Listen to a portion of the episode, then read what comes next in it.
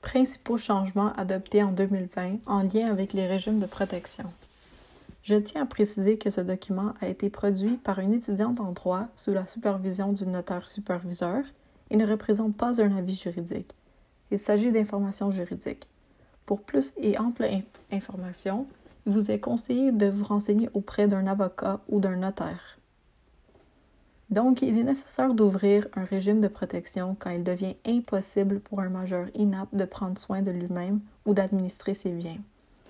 Dans une telle situation, le majeur a besoin d'une protection d'une personne externe puisqu'il n'est pas capable de donner un consentement libre et éclairé. Dépendamment du degré d'inaptitude présenté, il est possible de se faire nommer un curateur, un tuteur ou un conseiller.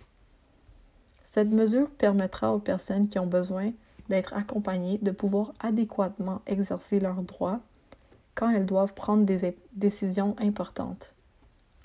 Le curateur public aura le devoir de reconnaître les assistants et conserver leur nom dans un registre public pour une durée de trois ans au maximum. Cette nouvelle approche agit à titre d'intermédiaire de la personne assistée auprès de tous les organismes, entreprises et même les professionnels avec qui il aura travaillé. L'assistance pourra facilement leur communiquer l'information ou leur recueillir.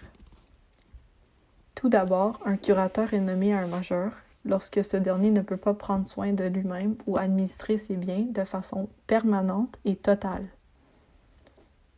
D'autre part, un régime de tutelle est attribué à une personne quand l'inaptitude est partielle ou temporaire et que la personne conserve tout de même une certaine autonomie.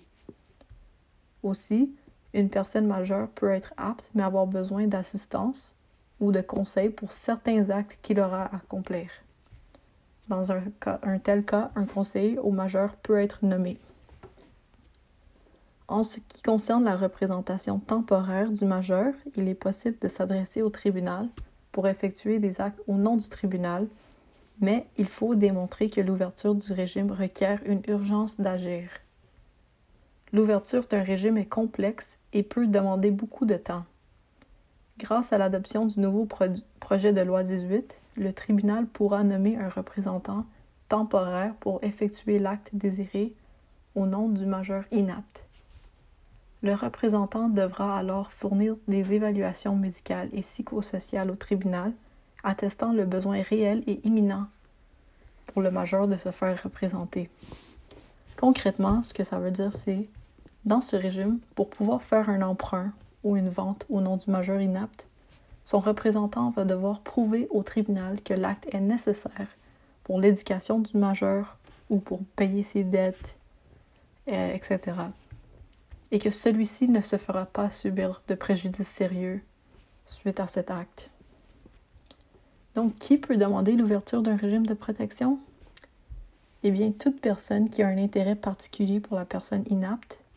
Il peut s'agir du conjoint, des proches parents, des amis, d'un proche ou du curateur public. La personne concernée elle-même peut faire une demande d'ouverture d'un régime de protection en sa faveur. En 2020, le principal changement concernant les régimes de protection fut le projet de la loi 18. En effet, l'Assemblée nationale du Québec a procédé à l'adoption du projet de loi 18 intitulé Loi modifiant le Code civil, le Code procédural civil, la loi sur le curateur public et diverses dispositions en matière de protection des personnes. L'entrée en vigueur de la loi devrait se faire d'ici 18 à 24 mois.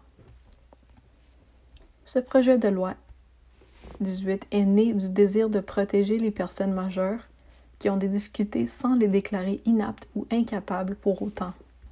Il s'inspire de la Convention internationale relative aux droits des personnes handicapées.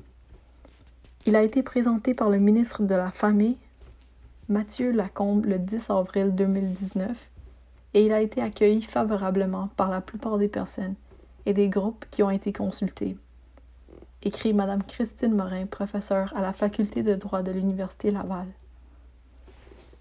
Merci d'avoir écouté.